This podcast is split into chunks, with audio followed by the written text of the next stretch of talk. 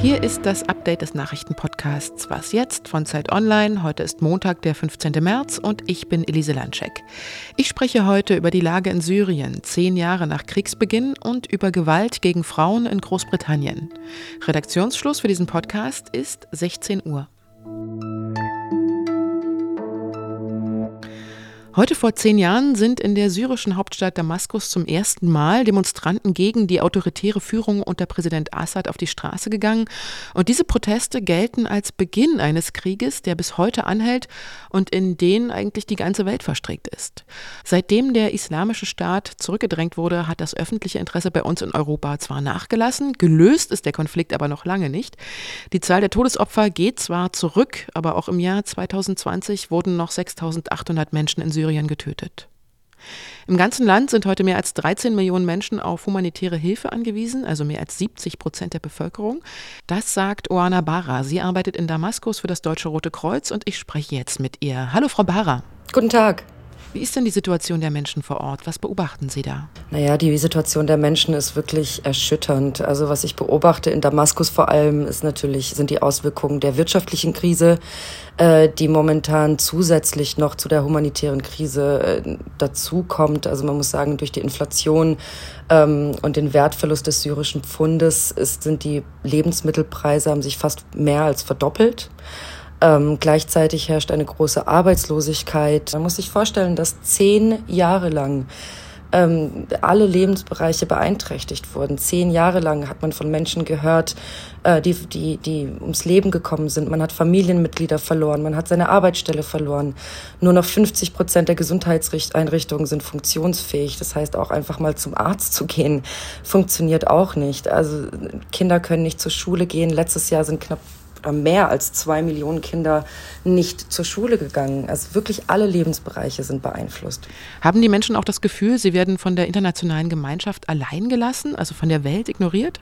Das kann ich gar nicht wirklich sagen. Was ich aber sagen kann, ist, dass das doch eine Hoffnungslosigkeit und eine Verzweiflung sich breit gemacht hat. Was ich wirklich wichtig finde, dass die Menschen auch in Deutschland verstehen, wie verzweifelt die Situation der Menschen ist. Man kann nicht nach Hause, man kann nicht nach Hause zurückkehren. Die Häuser sind zerstört und teilweise auch viel zu unsicher um dort wieder zurückzukehren. Es gibt keine elektrische Versorgung in weiten Teilen des Landes. Dann kommt noch die Corona-Pandemie dazu, ähm, dass, dass man sich wirklich fragt, wie die Menschen das aushalten. Ich denke, es ist furchtbar wichtig, dass man auch außerhalb dieses Landes versteht, wie schrecklich die Situation der Menschen ist und dass sie einfach wirklich keine weiteren zehn Jahre ertragen können. Vielen Dank, Frau Barra. Vielen Dank.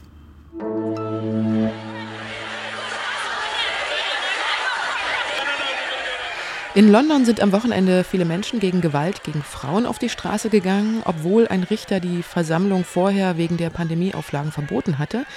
Die Situation ist eskaliert. Auf Internetvideos von dem Polizeieinsatz ist zu sehen, wie Polizisten und Polizistinnen Frauen zu Boden drücken und in Handschellen abführen.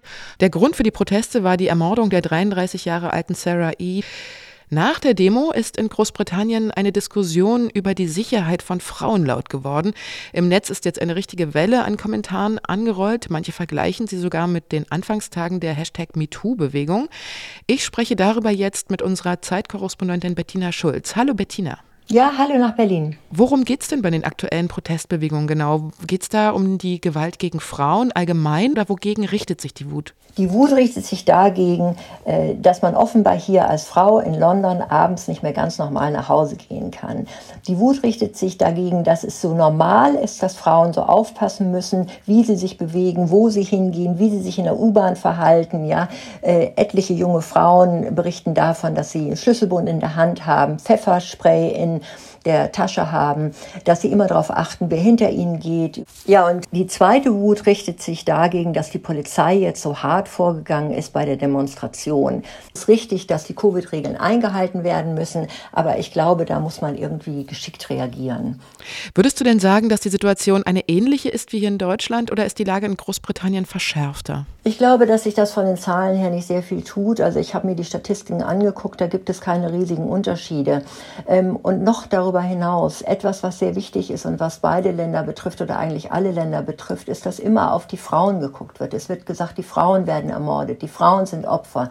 Und das jetzt, die jetzige Bewegung sagt, das ist falsch. Der Fokus muss auf die Männer sein. Das sind die Täter. Äh, wir müssen jetzt äh, uns mit den Männern beschäftigen. Die Männer müssen ähm, ganz anders von klein auf erzogen werden. Wir müssen jetzt anfangen, dass wir schon früh in den Familien, in den Schulen anfangen, Jungs darauf aufmerksam zu machen, dass die sich anders verhalten, dass die ihre Aggressionen zurückschrauben, dass die Mädchen und Frauen mehr achten. Das ist eine ganz, ganz wichtige Sichtweise, die jetzt hier von, der, äh, von, von den Demonstranten und von der Bewegung durchgedrückt wird. Danke, Bettina. Ja, alles Gute nach Berlin. In Deutschland darf erstmal nicht weiter mit dem Impfstoff von AstraZeneca geimpft werden. Das Paul-Ehrlich-Institut hält nach neuen Meldungen von Thrombosen der Hirnvenen im zeitlichen Zusammenhang mit der Impfung weitere Untersuchungen für notwendig. Jetzt entscheidet die Europäische Arzneimittelbehörde über die Zukunft des Impfstoffs. Die AstraZeneca-Impfungen sind bereits in mehreren europäischen Ländern ausgesetzt, darunter die Niederlande, Irland, Dänemark, Norwegen und Island. Mehr Infos dazu bekommen Sie morgen in unserer Frühsendung. Die Lage in Myanmar spitzt sich weiter zu. Die Militärjunta hat für Teile der Stadt Yangon das Kriegsrecht verhängt. Mindestens 38 Menschen sind am Sonntag bei Protesten getötet worden, berichtet der Unterstützungsverband für politische Gefangene. Das ist ein neuer Höchststand. Außerdem wurden Dutzende Menschen verletzt und äh, die Zahlen sind auch nicht ganz sicher. Sie lassen sich momentan nicht überprüfen. Beobachtern zufolge können auch noch mehr Menschen ums Leben gekommen oder verletzt worden sein. Mit der Verhängung des Kriegsrechts müssen Soldaten bei Einsätzen jetzt nicht mehr auf einen Befehl der Militärführung warten, sondern sie können in den betroffenen Vierteln schießen oder Häuser besetzen, wenn sie das selber für richtig halten. Die CDU hat schlecht abgeschnitten bei den Landtagswahlen. Etwa 28 Prozent in Rheinland-Pfalz sind es geworden und rund 24 Prozent in Baden-Württemberg. Und ihr Vorsitzender Armin Laschet ist darüber auch so gar nicht glücklich. Wir sagen aber klipp und klar, das Wahlergebnis der Landtagswahl ist für die CDU enttäuschend. Er sagt jetzt, seine Partei ist in der Pflicht, verlorenes Vertrauen wieder zurückzugewinnen. Gleichzeitig kritisiert er aber auch den SPD-Kanzlerkandidaten Olaf Scholz. Der Finanzminister hat genug zu tun mit der Finanzaufsicht. Ich will das nicht näher ausführen, damit werden sich ja noch Untersuchungsausschüsse beschäftigen. Scholz soll sich also um sein eigenes Ressort kümmern und nicht ankündigen, dass in den nächsten Wochen noch 10 Millionen Impfdosen ankämen. Das entspreche nämlich nicht der Realität und verunsichere die Menschen. Laschet sagte laut dpa auch auf der heutigen Vorstandssitzung, es sei nicht Gott gegeben, dass die CDU den Bundeskanzler stelle. Er wird mit den Worten zitiert, wir müssen kämpfen. Was noch? Die Oscar-Nominierungen sind raus. Heute Nachmittag wurden sie bekannt gegeben und es sind zwar keine deutschen Filme dabei, aber immerhin ein paar mit deutscher Beteiligung. In der Kategorie für den besten internationalen Spielfilm, dem sogenannten Auslands-Oscar, sind zum Beispiel das Drama Quo Vadis Aida der in Berlin lebenden Regisseurin Jasmila Spanic nominiert. Der Film geht für Bosnien-Herzegowina ins Rennen. These nominees for Best Documentary Feature and they are Collective und für die Sparte Beste Dokumentation ist der Film Kollektiv Korruption tötet, eine deutsche Koproduktion, nominiert. Bei diesem Film geht es um die Brandkatastrophe von 2015 in einem Bukarester Musikclub, bei der mehr als 60 Menschen ums Leben kamen. Die meisten Nominierungen hat David Finchers Film Mank bekommen, nämlich in gleich zehn Kategorien. Darunter ist auch die für den besten Film. Die Oscars werden dann am 25. April verliehen.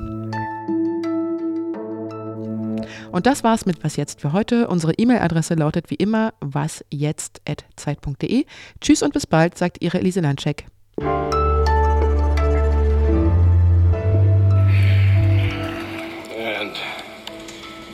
the Oscar goes to